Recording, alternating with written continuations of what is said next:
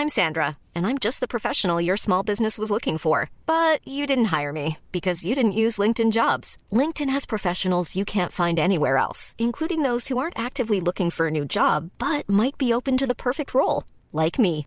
In a given month, over 70% of LinkedIn users don't visit other leading job sites. So if you're not looking on LinkedIn, you'll miss out on great candidates like Sandra. Start hiring professionals like a professional. Post your free job on linkedin.com/people today.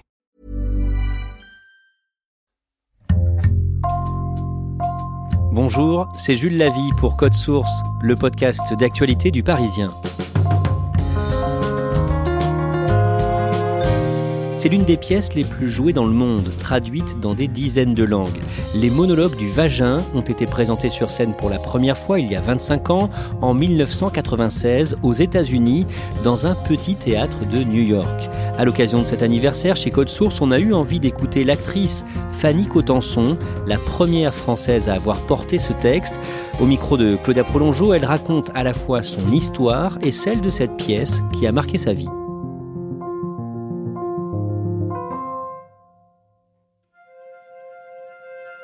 Ne prédestinait Fanny Cotenson à une carrière de comédienne. En tout cas pas sa famille. Son père, ingénieur géologue, travaille d'abord au Gabon, puis rencontre sa mère, institutrice, en Algérie. Ils ont un peu plus de 25 ans et donnent naissance à leur premier enfant, un garçon. La famille de Fanny rentre en France quand elle a 6 mois. Ils vivent d'abord quelques années à Biarritz, dont elle n'a que très peu de souvenirs, puis s'installent à Versailles. Là, elle se souvient d'une enfance heureuse et d'une première rencontre avec le théâtre. Ils m'ont emmené à la comédie française quand je devais avoir 12-13 ans, à Molière, et j'avais trouvé ça extraordinaire. Pour autant, Fanny Cotenson ne pense pas à devenir comédienne. Et quand on lui demande comment ça lui est venu, elle est un peu embêtée. Je n'ai jamais réussi à répondre à cette question, si ce n'est que je pense que euh, le bonheur, c'est d'arriver à trouver l'endroit où on s'exprime le mieux. À 15 ans, j'avais une, copine qui était rentrée en seconde au conservatoire de Versailles, puisqu'on habitait Versailles, conservatoire d'art dramatique, et j'ai passé le concours l'année suivante. Et la première fois que je me suis retrouvée sur une, une scène, j'ai trouvé ma maison. Quoi. La professeure de théâtre, qui est aussi l'actrice et metteur en scène Marcel Tassancourt, a l'habitude à cette époque-là de prendre dans les spectacles qu'elle monte au théâtre Montancier à Versailles certains de ses élèves. Elle propose à Fanny de jouer dans sa mise en scène de Ruy Blas. Plus les semaines passent, et plus Fanny Cotenson pense avoir trouvé sa voie. Elle en parle donc à ses parents. Ils sont allés voir euh, Marcel euh, Tassancourt et ils lui ont dit voilà, euh, nous on n'y connaît rien. Fanny veut faire comédienne. Est-ce que vous pensez que c'est possible? Et elle a répondu, écoutez, d'habitude je dis non, mais là je dis oui. voilà, c'est grâce à, cette intelligence-là qui m'ont laissé euh, libre. À 17 ans, Fanny Cotenson intègre les cours de théâtre de la rue Blanche, à Paris. Elle y reste pendant un an ou un an et demi, puis décide de se lancer. Elle joue d'abord beaucoup au théâtre. À 19 ans, elle informe ses parents qu'elle est indépendante et qu'elle n'a plus besoin de leur soutien financier. Puis vient le cinéma, avec notamment les comédies de Francis Perrin. En 1983, elle obtient le César de la meilleure actrice dans un second rôle pour sa prestation dans le film L'Étoile du Nord. La gagnante est Fanny Cotenson. Je suis très très très très très contente.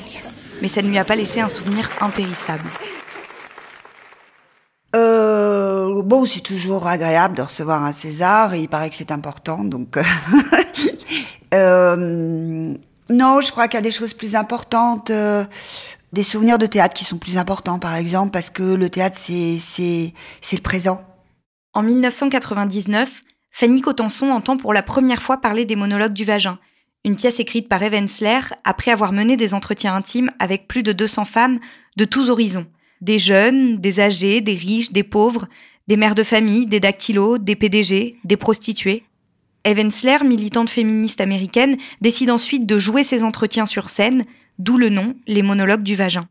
J'avais passé un été avec euh, en, Ardèche chez mes parents et il y avait un copain, un ami qui était là, enfin un copain, et euh, qui essayait de le monter. Il n'y arrive pas.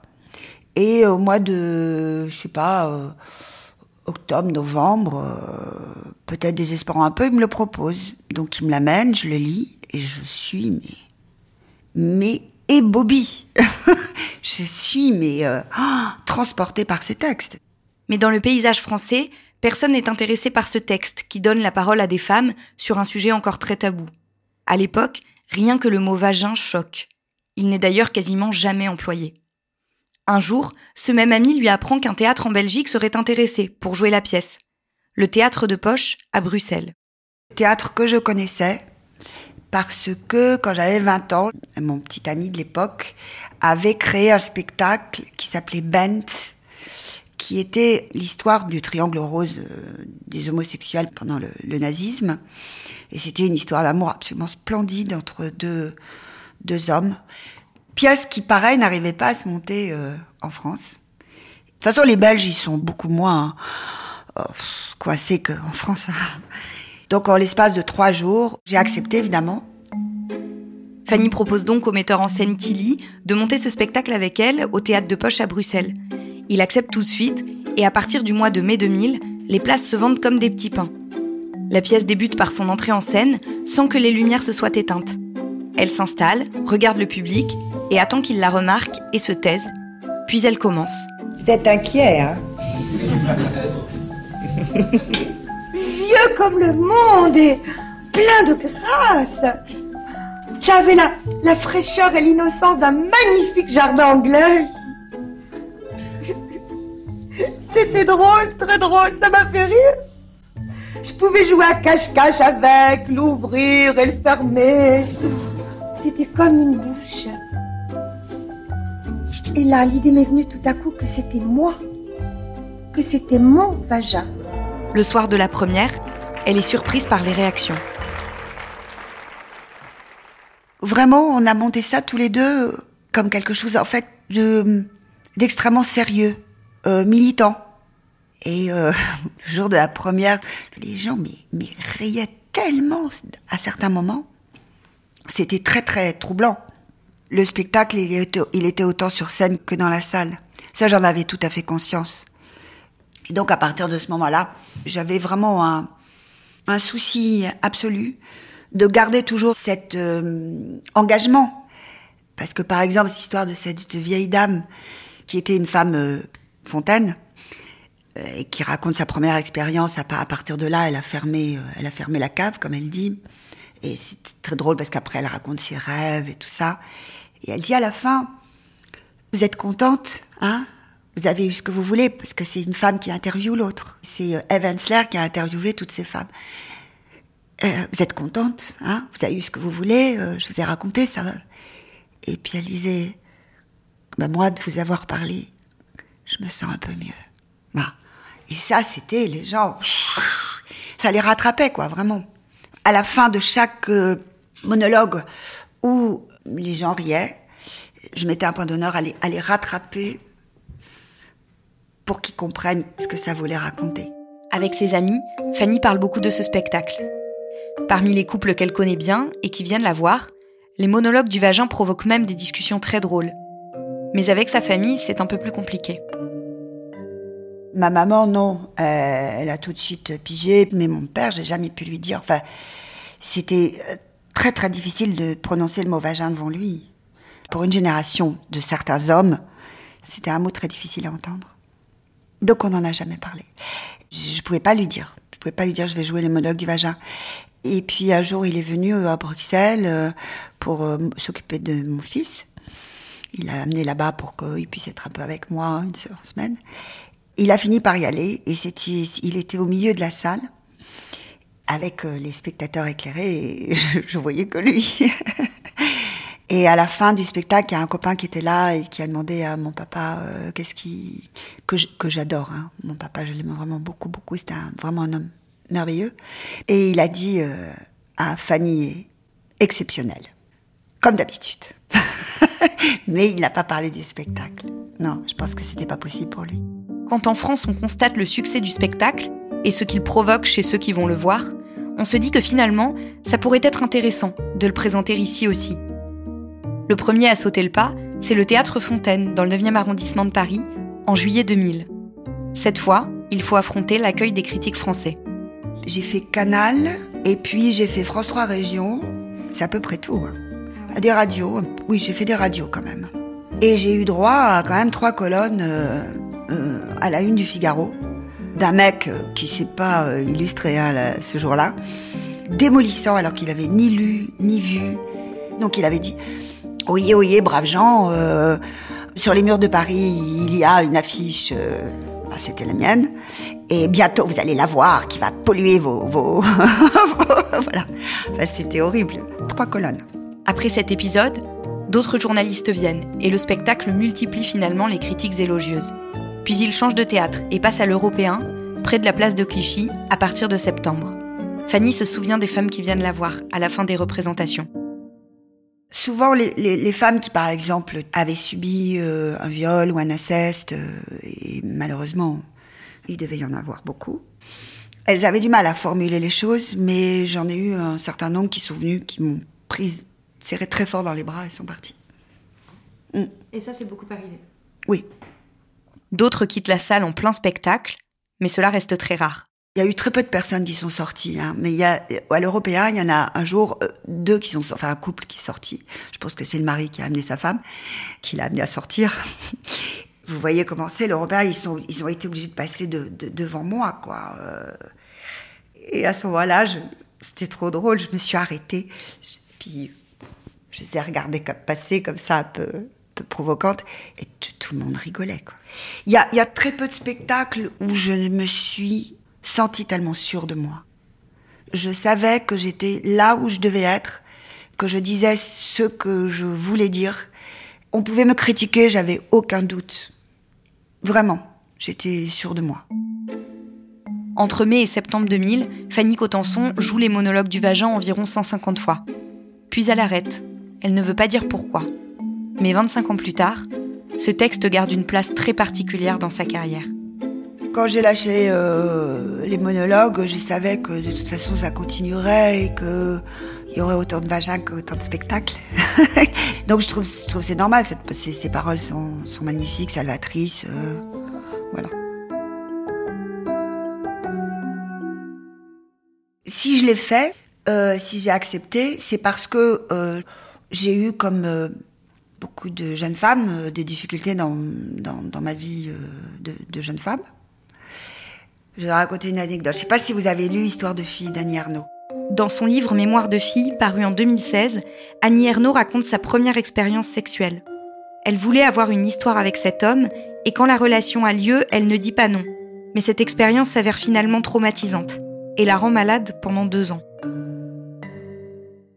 Un jour, Annie Ernaux euh, fait un, un colloque, j'y suis, euh, je l'écoute avec euh, un amour infini.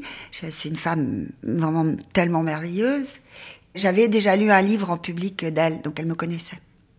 Et euh, donc je vais vers elle une fois que tout le monde est parti pour euh, voilà pour lui dire bonjour.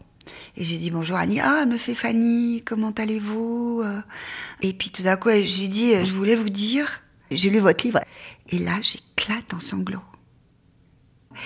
Et, elle me dit, c'est pas grave Fanny, vous n'êtes pas la seule. Alors c'est vrai qu'on fait partie d'une génération, elle et moi, euh, où on parlait pas de ça. Mais bon, euh, est-ce qu'on en parle beaucoup plus aujourd'hui? Oui, on en parle plus, mais il y a encore une omerta terrible. Et qu'il y a une honte de la part des filles de raconter si elles ont eu des histoires pas terribles et compliquées, et douloureuses surtout. On parle beaucoup de sexualité depuis déjà pas mal d'années, avec la libération de, la femme, etc. Mais je trouvais qu'on n'en parlait pas très bien. Et avec hashtag MeToo, on se rend compte qu'effectivement, on n'en parlait pas très bien. Et dans les monologues du vagin, je trouve qu'on commençait vraiment à en parler un peu mieux. D'une manière un peu plus, euh, un peu plus intime, un peu plus vraie, un peu plus... euh, enfin, différente du porno. Et aujourd'hui, quand il y a des femmes qui m'arrêtent dans la rue, généralement, ce sont des femmes qui ont vu les monologues. Claudia, pour euh, de nombreuses femmes, cette pièce a eu beaucoup d'importance? Oui, parce que c'est une pièce euh, qui a permis déjà de mieux connaître le sexe féminin, de prendre conscience que ce qu'ont subi certaines femmes, euh, je pense notamment au viol, sont réellement des traumatismes et qu'il faut les prendre en compte. Il y a une journaliste qui s'appelle Moira Sauvage qui a consacré un livre à la manière dont les monologues du vagin a changé la vie des femmes. Elle est allée en interviewer plein qui avaient été bouleversés par cette pièce et ça s'appelle Les aventures de ce fabuleux vagin et dedans on voit très bien à quel point euh, cette pièce a eu un impact. Et l'autrice des monologues du vagin, la dramaturge féministe américaine Eve Ensler, a tout fait pour que sa pièce soit diffusée le plus largement possible. Tout à fait. Deux ans après la création de la pièce, donc dès 1998, elle a fait en sorte que des non-professionnels puissent la jouer à condition d'avoir une salle pour euh, y faire une représentation. Ensuite, les fonds réunis grâce à cette représentation étaient destinés à aider les femmes victimes de violences. Et rien que les dix premières années, il y a eu plus de 10 millions qui ont été récoltés pour euh, dénoncer et lutter contre la violence domestique, le viol et les mutilations euh, génitales. Dernière question, Claudia. 25 ans après, cette pièce continue à être jouée? Oui, elle est jouée régulièrement. Elle a été au programme du Festival Off d'Avignon pendant euh, plus de dix ans d'affilée. Et le texte a été traduit en 50 langues et joué dans 140 pays euh, différents, dont la France donc. Mais euh, ce qu'on peut noter, c'est que la France a quand même été un des derniers pays à, la jouer. Et on a voulu ici changer le titre, ce qu'Evan Sler a refusé. Donc ça s'appelle toujours les monologues du vagin, même en France. Merci Claudia Prolongeau et merci à Pauline Conradson qui nous a donné l'idée de ce sujet. Cet épisode a été produit par Thibault Lambert, Ambre Rosala, Raphaël Pueyo et Clara Hage. Réalisation Julien Moncouquiole. Code Source est le podcast d'actualité du Parisien, disponible chaque soir du lundi au vendredi. Pour ne rater aucun épisode, abonnez-vous sur Apple Podcast, Google Podcast ou encore Podcast Addict. N'hésitez pas à nous écrire code source at leparisien.fr. Et puis si vous aimez Code Source, dites-le nous en laissant des petites étoiles ou un commentaire sur votre application préférée.